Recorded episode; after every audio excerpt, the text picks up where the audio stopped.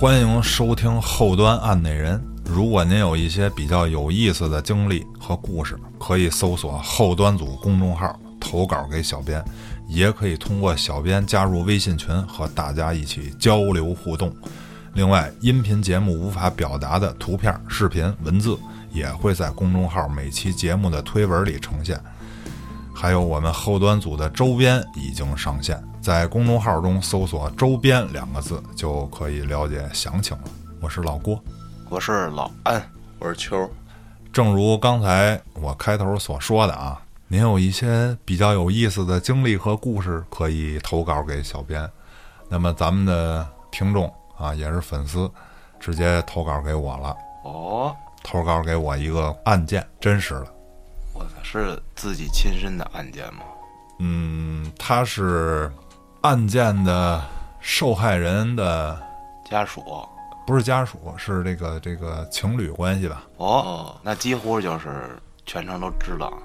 全程知道，并且呢，他是怀着一种很内疚的心情给我打的电话，打电话呀？打的电话。他先加了我微信，后来就是语音跟我聊了几条吧，就是六十秒语音方阵啊。 死亡六十秒。对，后来我就跟他说，我说咱们还是打电话说吧。啊，后来呢，打电话就是他也问了我一些细节，嗯，因为他呀不是这个，比如说是他的妻子，不是这种角色，属于一个女朋友这种角色。案件里面这个人哈是男的，他是男男的，啊，对，是她男朋友啊，是受害人是受害人也是作案人。啊？嗯我操，这事儿深了。然后他给我打电话哈，我们也聊了大概有差不多一小时吧嗯啊，因为他不是这个案件的直接家属，嗯所以这个案件在开庭审理，包括这个破案里头有一些细节，他不能够直接参与，就是不知道。对，不知道，所以他找我呢，也是想让我帮他分析分析分析一下，看看事儿、儿对，看看事儿。嗯啊，啊郭大师，所以呢，应他的要求啊，他说这个案件可以在节目里头播出啊，并且大家一起讨论。哦，那看来这期是案内人有史以来第一期网友投稿的这个真实经历案嗯，件是听众投稿。啊，听众投稿嗯那么我先跟你说一下啊，基本上我待会儿复述这个事儿呢，有可能啊，你会感觉到稍微有一些混乱，因为我是还是想还原我们当时的通话的这种程序。明白？啊，这个这个顺序啊。那么他来给我打电话，首先就是，呃，我听出来有一些这个哽咽啊，哦，嗯，他说受害人是她的男朋友，并且给我讲了一下他们俩的这个认识过程。嗯，当年呢，这个女孩十二岁，然后这个男的呢十六岁，哇，这个男的咱们就叫他顺子，在这个女的十二岁的时候，他结识了这个男的，嗯啊，结识了顺子。当时他们俩属于一见钟情吧，就是哦说谁看对方都很顺眼。但是由于呢，这个女孩儿太年轻了，才十是啊二岁，儿童啊，对，所以这男的呢就跟他说啊，说咱们可以就是保持这种，比如说互相爱慕的这种关系，但是咱咱不能们实际干咱们不要进行什么哈、就是说属于青梅竹马，咱们往后发展。嗯，那么如果说到了合适的这个年龄，咱们还还是这种感觉，那么咱们就结婚，对吧？嗯或者咱们就呃组建一个家庭什么的啊。明白？开启了一段恋爱长跑。哎，对。那么当这个顺子啊，职高毕业以后就被分到银行工作。他到银行工作的时候，这个女的呢，应该是在十六七岁，啊，这男的等于是二十嘛，对吧有？呃年了，啊，他们关系其实很亲密，只是说没有发生实质的行为啊。因为经常啊会在一起吃饭啊、聊天儿啊，也会询问他的工作的情况，对吧？这都是朋友之间肯定要聊的。是这个女的就对他说了一句话，也是这个女的现在最内疚的这个原因。哦，她跟这男的说：“你到银行上班，那你接触钱，而且是大笔的资金，对吧？这个机会就很多。然后不知道是什么原因啊，也有可能是互相开玩笑，就跟咱哥们儿说说，哎，你在银行上班，以后你这弄钱还不太方便了，是吧？你还不弄着个板儿吧哎，的？差不多就这意思。然后他说了一句说，你要玩儿啊，你就玩票大的，你别玩那偷鸡摸狗的，没意思。这是谁说的？这是这女孩儿跟他说的，哇塞，那就是就是开玩笑呗。是 啊就是开玩笑。啊，结果呢，我操这男的哥们儿在工作三四年以后，真的玩了一票大的，哇，并且把自己玩进去了。讲讲，就是他在银行啊，后续经过大概三年四年的这个上班以后啊，他是银行揽储的这种职员，啥意思？就是揽这个储蓄。哦说白了就是说，有一些大户有一些资金明白了，啊，他说啊，比如您在我们这儿存吧，我们这儿什么息高啊，可以优惠 VIP，多我们给您办一个什么什么业务。啊，他是专职干这个的。那么由此呢，也就接触高端的客户，啊，嗯对吧？啊，在接触高端客户以后，他银行的另一位同事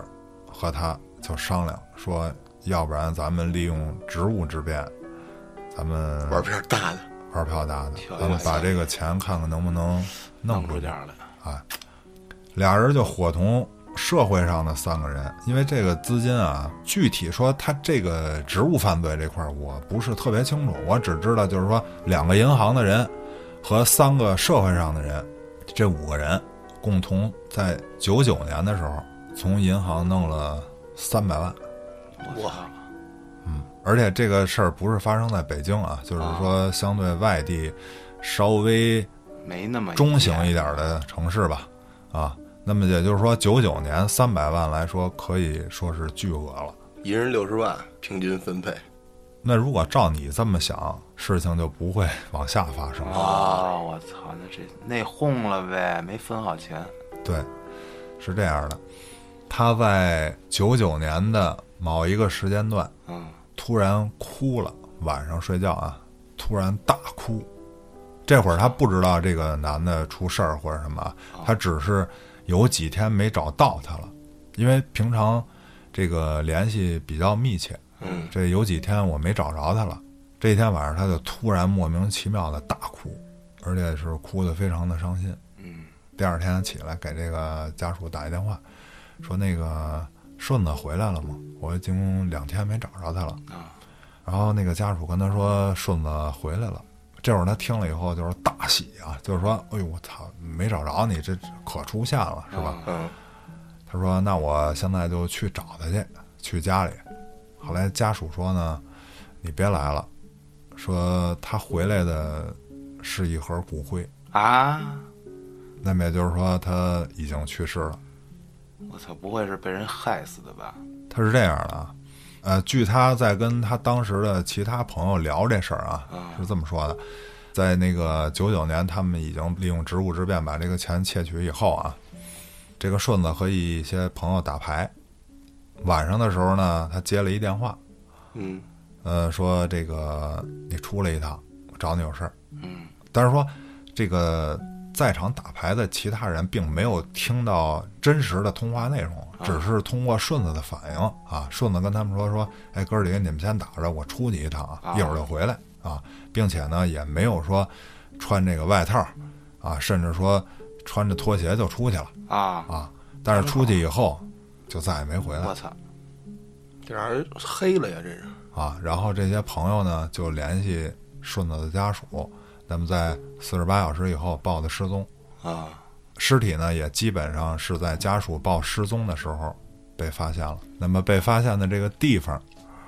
距离这个他们打牌的地方大概七八十公里吧。这么远啊！嗯直接那就让人装车了呗，对，因为他没穿外套，没穿鞋就出去了你猜的很对，啊！而且这个尸体是在什么地方发现的呢？是郊在一区个树林哦儿，郊区的公路上，并且是一起车祸现场的边上。哦，那我问问他是死于车祸嗯吗？不是，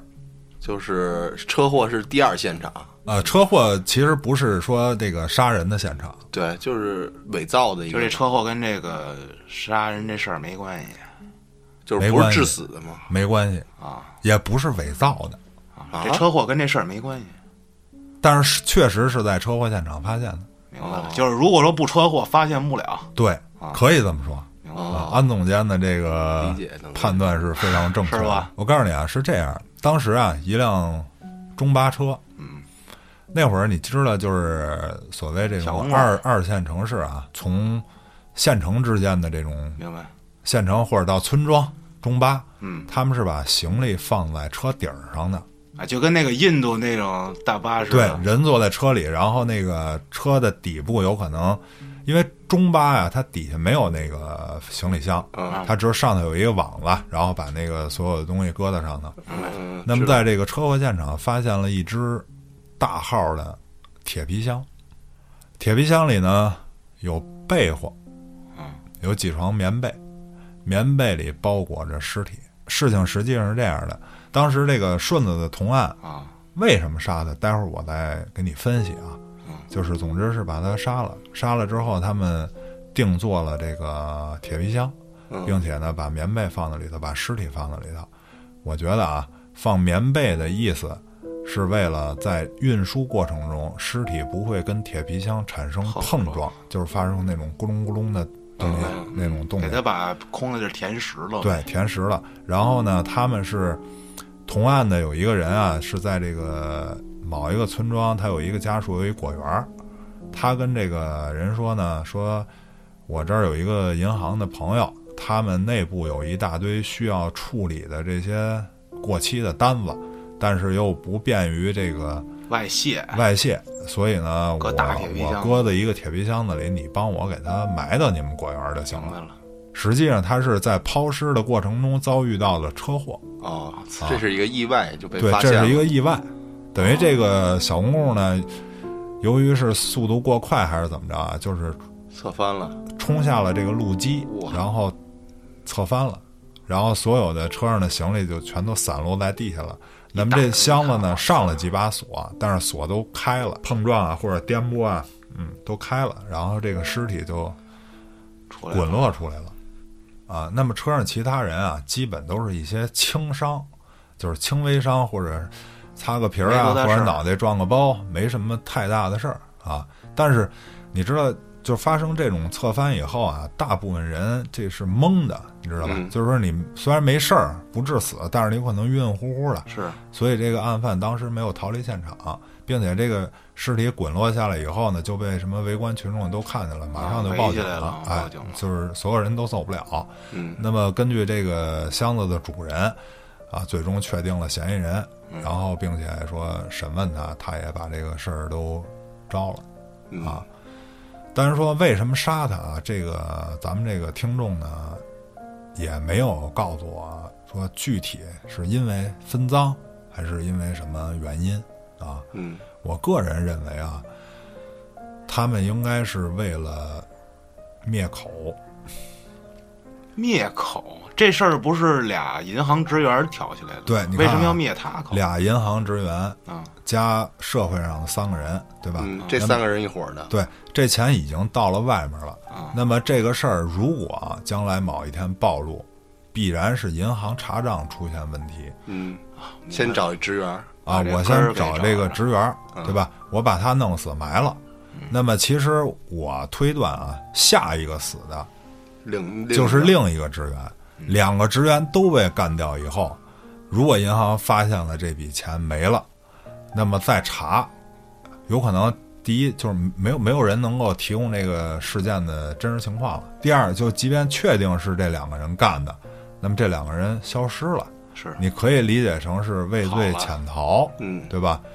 或者说将来某一天发现尸体已经成骨头了，已经辨认不出什么了，嗯肯定什么是查不着啊那仨人了。对，就查不着那仨人。明白了。我推测的是这么回事儿，因为这个咱们这听众也问我说，您觉得是是为什么要？出于什么目的啊？我觉得是这样的，嗯因为如果独吞的话，我觉得，要杀人太多了，而且我觉得啊，独吞的话不太可能，因为这个是一个怎么说呢？呃，新的或者说之前没有进行过这个犯罪实操的一个犯罪组合。你比如哦说，我是银行外面的，你俩是银行里面的，我好不容易找着你，咱们仨策划了一个案子，对吧？其实将来还有可能有机会接着策划，就是这一次犯罪如果顺利的话，咱们还可以接着再玩一遍哎，接着来啊。但是由于这个金额呢比较大，其实我觉得、就是、来不了了哎，就就是我觉得没有必要再来了。啊我只担心东窗事发会牵扯到我，是我还不如把你把你这个两个银行的人做掉。有道理。那么这个尸体就是这样被发现的。那这真是个意外，这要是个真给埋了，还真不好说了，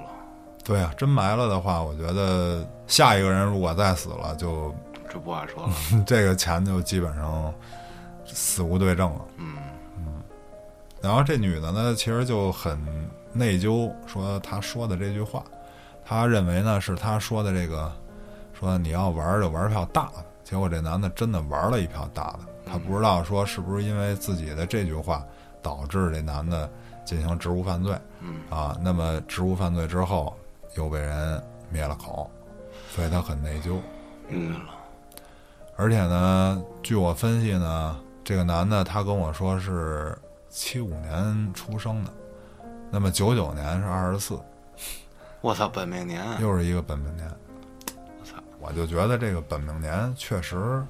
很邪，是咱们在邪事儿里聊过， 对，而且我跟你说，我就是看了很多案子啊，都很邪。对，郭哥之前说过，就是因为郭哥那会儿，首先他自己在这个殡仪馆工作，然嗯后过来的就是基本上大多数都是呃，当然说七十三、八十四的有很多啊，嗯，七其实七十三就是七十二的坎儿年，八十四正好除以十二是七，对吧？也是本命年。本命年，而且就是最近这个还有一个就是吴谢宇弑母案，嗯，他妈是四十八死的，哦，就是四十八本命年死的。然后这个吴谢宇被捉住，应该是他二十四，我就是他在作案的时候他还没到二十四，他有可能二十一他被逮是哎被逮是二十四，包括说现在这个劳荣枝这案子，我呢就是做了一个大胆的推测，当然说有可能不准啊，我知道郭哥特别关注这案子，啊对我很关注这案子，我觉得他应该是被判十到十五年。然后呢，现在这个劳荣枝四十六岁，我预计六十岁的时候出狱。哦，本命年出，就是如果按我设想的话啊，比如四十六，四十六加一十五是六十一，对吧？嗯。但是按咱们国家规定呢，是羁押的时候也是抵刑期的，啊，对吧？就是我从抓住你，给你限制人身自由开始，这这就是抵刑期了，因为我也在给你那个关放看守所啊，对，里关起来了嘛，对吧？所以呢，就是说应该是往前再少一年嘛。嗯如果没有减刑的话，应该是六十岁出来。我操，郭哥你这是往邪事儿聊啊？我个人感觉是这样啊。那郭哥那个刚才顺子那案子，后来审理是也都抓着了，啊，对，审理是所有的人都抓住了，呃，然后呢，有一个人没判死刑，剩下都是死刑立即执行，那这一个人是职员吗？不是职员，是外面的一个人。那为啥？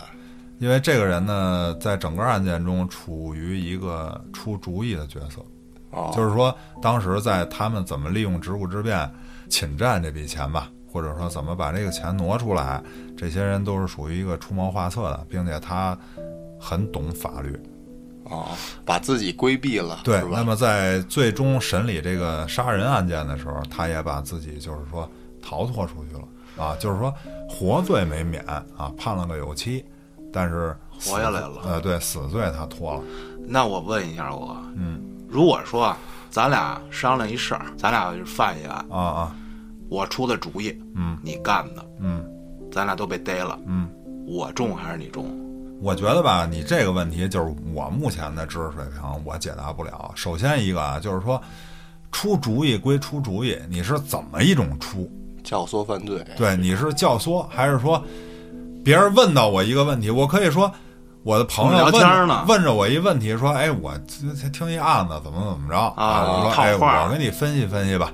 那我这么这么说的就没事儿，对吧？如果说咱们是正式策划一个，那我的角色就不见得是从犯了，对吧？啊对我觉得这个第一具体案例具体分析，啊第二呢说咱们请咱们专业的挺 爷是吧？他今儿没来，对啊，我觉得是应该他来解答这个问 题。明白了，啊只是说这个人，第一有可能说在杀人的时候我不在现场，嗯，你这么多人杀一个用不着我，对吧？再者说了，不用全上手吧，我就是在现场，我完全可以不上手啊。嗯，对打吧分儿的，对，另外一个就是说，整个案件我承认我参与过，嗯，对吧？那么无外乎就是一个侵占，而且我又不是银行的职员，实际上犯罪行为是他们来发生的，对，我只是配合嘛。就比如说配合这银行职员演个什么角色呀、过 来，演个什么角色，或者说我怎么给他们出主意把这个钱导出来，明白了，对吧？那因为你你真正要发生，必然你是要在银行工作，你才能有这个职务之便去干这个事儿要不然你就直接抢出来就完了。啊。对呀、对他还要走一个合理合法一手续。啊对呀、所以说这个懂法的人犯罪是很可怕的。那郭哥，你这种人就很可怕，你千万别动他。 不是不是，我这种人吧，其实还好啊，因为我是知道归知道，但是我轻易不会去犯罪，听而着吧，且现轻在易不会去，就还是会去的。 而且现在这个犯罪成本很高，嗯因为每年我都去参加这个警用是是吧？说啊警博会嘛，对吧？嗯各种就是器械、对我去关注一些这个最新的一些设备呃啊，侦查的手段啊，对啊，我去我去观察这个，但是我觉得就是更可怕的其实还是人性。是嗯，这个听众跟我讲完这案子以后啊，我也其实是想说，在节目里把这个案子讲得更丰满。我试图去找一些这个案件的资料，嗯但是说因为这个案件我真的没有找到，嗯，但是我找着另一个案子，跟这个情节呢类似哎，那郭哥，我再问一下啊，刚才那嗯个顺子这案子，啊、那你看他已经作为一个被害人，他也作为一个犯人，他在这个途中死亡了，那他的家属或者需要赔偿或者接受赔偿之类的，就咱国家法律，据我所知啊，就是死了就算了，就不再追究了。第一，刑事责任这人已经死了，没没办法追究了。啊民事责任，我觉得就是，呃，个人感觉啊，如果家属不继承他的遗产遗产，你也不用去负担这个事儿，哦，因为就是说权利义务对等嘛，对吧？我继承你的东西了，我有可能我要替你承担一些责任。啊，那我嗯不继承你的东西，自然就没有啊。或者换句话说，说死了也有可能就没有这种特专业的问题， 还是那问题。还是得问挺爷。 操，今儿是这吧这问的问题，我都解答不了，主要。 啊呼唤挺爷，对我只是说再再跟你说一个哎类似的案子哈嗯啊，是这样啊，这个案犯啊是一九七零年出生的哦何某，这个是在山东发生的事儿，哦上世纪的九十年代，哦，啊三十年前的，呃，三十年前吧，那会儿啊就是股市异常的火爆，嗯，好多人就是炒股都挣了钱了，这会儿这个姓何的这个人啊也蠢蠢欲动。嗯，但是呢又没有资金，借呗，哎，这会儿他想到了他同学，这个同学在银行做副科长，哇，大官儿，对，他说啊，你看看你能不能帮我搞出一百来万，嗯，咱们投到股市，因为启动啊九十资金年代一百多万也不少了啊。嗯，投到股市以后呢，咱们盈利了以后，把这个钱再还回去，哎，然等于后他想占银行一空啊子，对，其实就是说利用这个银行资金炒明白股啊，就是不知不觉又拿到了在天上，对，嗯然后挣了，咱说了，我后期可以拿利润炒嘛，是嗯对吧？这样不就等于启动资金？明白？然后一九九六年的十二月呢，经过这个谋划，这两个人和另外他的三名同学，他之前的同学，因为这个做副科长的不也是他同学嘛，也是何某同学，完了等于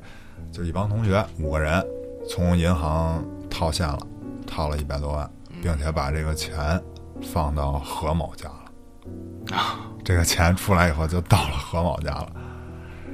何某见了这钱呢，他跟另一个同学啊一块儿看这个现金，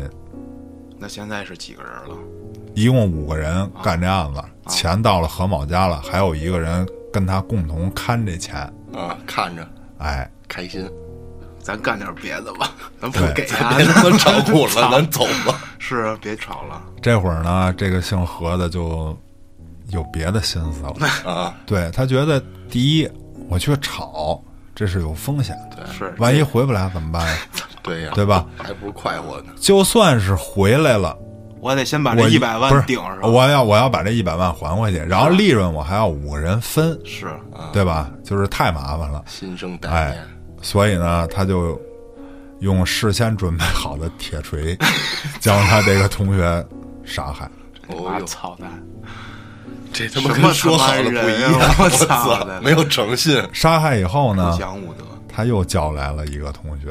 啊并且以同样的方法是又少分一用铁个，锤致死，嗯，啊！直到全他妈杀了。全杀光操，一杀四。这你妈一杀四以后啊，这个何某就买来了水泥和沙子，将这四具尸体封存在水泥中。我操，砌墙里了，没有，他封到了，封上以后啊，放在墙边儿了，他没砌墙里。哦就是说白了，我我给你做一水泥的一大棺个材大壳儿，给你融里头了。啊对，你就是标本了。然后盖上一个红地毯哎呦我 操，辟邪。这还挺讲究，这孙子我操完了之后呢，他买了一新房，啊！把这个一百多万搬过去了，然后这间房呢就空置不用。这间房是他租的啊，啊，他房租照付，但存是尸用，但是人不在这儿了。嗯刚才说这个是一九九六年的事儿，对吧？嗯一九九六年他把这个一百多万弄来，并且把这四个人都杀害了。那么一九九七年的时候，这个何某的同学有一姓崔的，嗯他结婚没地儿住，就是没有婚房，你住我这凶房里，哎，对，然后这个姓何的说啊，说我在这个某某某小区，我这儿有一套房子，可以免费让你们住，是他租的那个呗。对，租的那个啊，哎，他妈挺仗义。那他那他那尸体还放在这屋里，十里放的这屋，但是呢，他跟这个住的人提了一条，我这是法器，你别动，是啊差差吧？不多，他提了一条件，他说你们只能住东房，啊西房上了锁不能去住，哦啊，我西房有东西。啊，明白了。那么这时间呢，再往后挪啊，挪到了二零零二年，嗯这个尸体一直在那儿啊。崔某和他媳妇儿不是一直住在他这个存尸的这个房子里吗？是啊，但是他不知道，他就一直没去过这个西屋多他啊。妈膈应，二零零二年的时候，这崔某的小舅子过来了，嗯操，你住那屋去呗。哎，这个崔某就把这个西西房啊撬开了，说让他这个小舅子住，小舅子就睡在那个有尸体的这水泥台上，而且这个崔某呢撬开房子让他这个小舅子住这事儿啊，他没有跟这姓何的打招呼，因为他都已经住了五年了，是对吧？他已经把这儿当成自己家了。九六年到零二年了，九七年，九97年这崔某住进去杀的的，哎，对，九六年杀的人，九七年让他住的朋友住进去，啊，等然于后这尸体六年了，对尸体比他早住一年。对，嗯，但是这个姓何的这人啊，他是一直隔三差五，就是隔几天，他通常会到他存尸的那个楼底下去看，知道吧？他每天都去看，就是这么多年来，他他怕比如被说发现一周他去过两三回，他去看。啊然后呢，那天呢，他看见这个崔某的小舅子住进去了，因为他那个西屋的那窗户开开了。啊，因为平常他不住嘛，他住在东边，他对那个屋锁着呢，窗户肯定打不开。然后那天他看见这窗户打开了，是有可能还拉着帘儿呢，这有人都拉开了吗？对是他看见这事儿以后啊，他就上楼了。他说，他就跟那个 崔某说：“我这不让你进这屋，你怎么进啊？你是不听我的，所以就你你别别住了啊啊！我这房另有他用，你搬走吧。”就把他这个崔某、崔某媳妇儿还有小舅子都赶走了。嗯，赶走以后啊，这个姓何的要说他真是把他那同学啊当好朋友，他找来几个大师找来几个同学，啊，说你帮我把那个这有几个水泥 块儿，啊你帮我搬下去，我这房子我不租了，就是让他同学过来帮他搬家来。明白。他要知道这吧房子退租了，对，一挪这个装有尸体的这水泥块儿的时候啊，它还是有味儿，你知道吧？它就是还是能出味儿，就是你不动它没什么味儿啊，你要动它有可能就有味儿了。不是而那且都里死那么久了，不早就骨化了？它在水泥它里啊它它固化不了，因为啊它在封存在水泥里头，它没有水分，是它有可能就是说往干尸的那方向去，干尸那应该没味儿吧？有味儿。它就是说它怎么着它也有一点味儿啊你你这么多句呢，四句完了，是您又来回折腾一搬，哎，这个败露了，哎就出味儿了。说你这石头还有味儿啊？出味儿以后，这个姓何的跟他的同学说啊，说这是文物，这是就是这样古古诗，叫臭 石，对古诗。古尸埋他妈水泥里，我去所以就是说，他这同学里头还是有人报案了、嗯啊，报案了，警察来了，然后这敲开个了。撬开了。但是在报案的同时啊，这个何某跑了，啊，哎，跑了以后，警察发现这个水泥里的都是这个尸体，并且是一九九六年十二月份失踪的那四个人，嗯，所以这个何某被列为通 A 缉级犯通缉犯。嗯，然后再说他怎么被抓的啊？这不就跑了吗？嗯，然后零四年的时候呢，这个何某就逃窜到四川的一个小地方，嗯啊，然后他也画了一个名儿，就是又买的什么假身份证啊什么的，哎隐藏自己的真实身份，是啊，并且那个又娶了一媳妇儿，哦，娶了当地一个酒店的服务员儿，重新生活啊，了当媳妇儿啊，俩人还领了证了。但是由于啊，他是这个负案在逃的，嗯，虽然领了身份证，但是他还觉得不踏实，啊，于是呢，他又跑到云南去了，又跟一姑娘结婚了啊，这不要了，这媳妇啊，儿对，然后还生了一孩子。然后零九年的时候呢，这个有一个人啊，欠他钱，欠这何某钱，就是他跑到云南以后又开始正常生活。哎，零九年的时候呢，等于有人欠债，他就跟这个同伙过去强行的管人要这个钱，但是在这个要钱过程中呢，人家欠款人人就报警了，等于是你使用这个暴力暴力催收啊，哎，暴力催收，暴力催收就等于把这些人就都给控制了，控制以后呢，就发现这个好嘛，当时化名儿啊，他又姓李了，知道啊李吧某？哎哎，就发现这李某这个 DNA，因为你逮进去以后不得滚大板，然后是什么呃收集血液 DNA 样本，正好跟这个通缉犯这个何某这样本是吻合的，因为他有数据库嘛，哎，然后这样零九年的时候呢，这个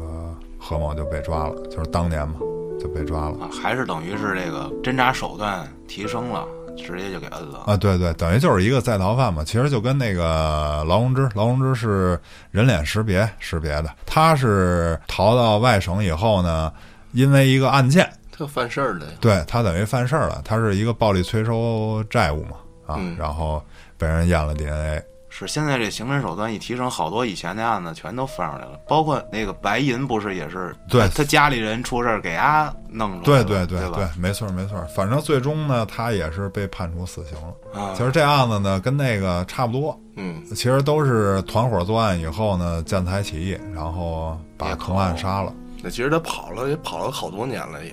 对啊，你跑了看好多年了零九年嘛是，他从他九七16年杀完人，他零九年被逮着，对，嗯，也跑了不不少年这。对啊，劳荣枝也跑了不少年。其实现在主要啊我跟你说，就是刚才说过啊，这个作案成本太高了，嗯嗯，确确实实就是说，为什么这些人能跑那么多年，就是当时的刑侦手段、技术手段不到位。是，现在就是有那么多高科技的东西，所以你想犯一个案，你得想想你怎么能把这些高科技全避过去，对，包几乎括不那可能个北大弑母案啊，啊，那个吴某，啊对吧？也是在逃亡三年吧，嗯，逃亡三年以后被抓着了。这个吴某弑母案呢，我也深入的研究了一下然后啊，我也掌握了一些他的犯罪心理。哎，这个回头单开一期郭哥讲讲，单开一期，我觉得有必要把嘉哥嗯叫来，因为嘉哥吧，怎么说呢，他也有闺女，嗯，对吧？你不像我没孩子，人家分析一个弑母的嘛，对吧？你得有孩子嘛，是啊。这个节目里头再说吧，对吧？啊另外，好我还得剖析一些这个吴某这个案件里头被害者和这个施害者的这个心理活动，包括他为什么要这么做。这个案件里很多细节值得咱们去探讨。你像我讲案件啊，基本上就是把这事儿给你讲一遍，让你听完了。像郭哥讲案件呢，事儿其实不重要，后面是听那郭哥分析这个犯案人的内心，因为这东西不是说咱光想啊，嗯能想出来的，好多细节咱看见了，咱不知道是为什么，对，